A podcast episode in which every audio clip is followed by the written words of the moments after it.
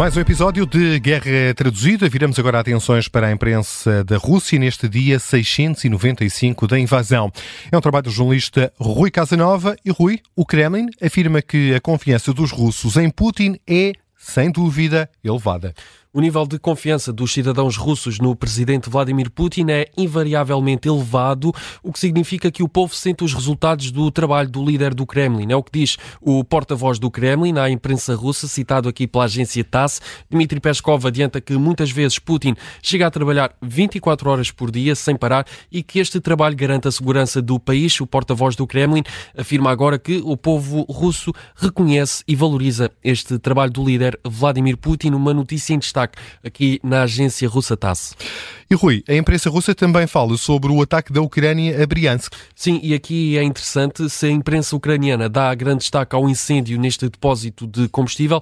Esta questão é apenas uma nota de rodapé numa outra notícia da agência TASS. Esta agência, que cita o governador de Briansk, região russa, eh, prefere destacar que dois drones ucranianos foram batidos nesta região nas últimas horas. Fala numa tentativa de ataque terrorista que foi evitada uh, pelas tropas russas. Depois, então, no último parágrafo, há referência a esse incêndio que, de acordo com as autoridades russas, não causou vítimas. É, assim, uma notícia que nos mostra bem o contraste, as diferenças entre a imprensa estatal russa e também a imprensa ucraniana. Os jornais ucranianos dão, naturalmente, grande destaque a este ataque, ao, depósito, ao incêndio neste depósito de combustível em Briansk. Já a imprensa russa remete esse, essa questão, essa notícia para uma nota de rodapé e dá destaque a dois drones ucranianos que foram batidos.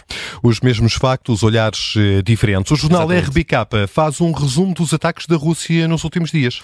O Ministério da Defesa da Rússia divulgou um relatório no qual eh, faz um resumo dos ataques de, desta última semana, entre entre o dia 13 e 19 de janeiro, esta sexta-feira. As Forças Armadas da Federação Russa realizaram 17 ataques coletivos com armas de alta precisão, incluindo sistemas de mísseis hipersónicos e também drones. É o que se pode ler neste comunicado, que é aqui citado pelo jornal estatal russo RBK. Mais uma vez, a Rússia afirma que nestes ataques à Ucrânia visou sobretudo empresas do complexo militar e industrial da Ucrânia. Um, diz também as tropas russas que uh, eliminaram uh, vários uh, militares ucranianos, não adianta aqui nenhum número em particular, e também mercenários estrangeiros que estão a trabalhar ao serviço da Ucrânia nesta guerra contra a Rússia.